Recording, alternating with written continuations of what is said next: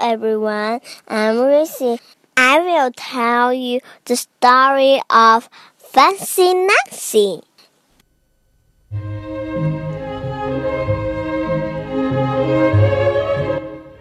Fancy Class Book 2 My class is having a fancy day that makes me very happy. I am always fancy. I must be super duper fancy on fancy day. I plan to wear my fancy dress. My whole class looks fancy, but where is Miss Glass?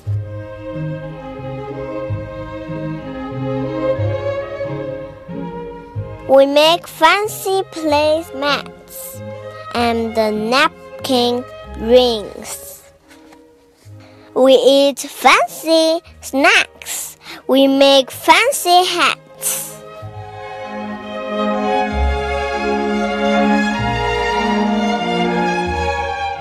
Miss Glass forgot fancy day. That's okay. We make Miss Glass look posh. In a fancy word for fancy. Thank you. My little book is done. Thank you.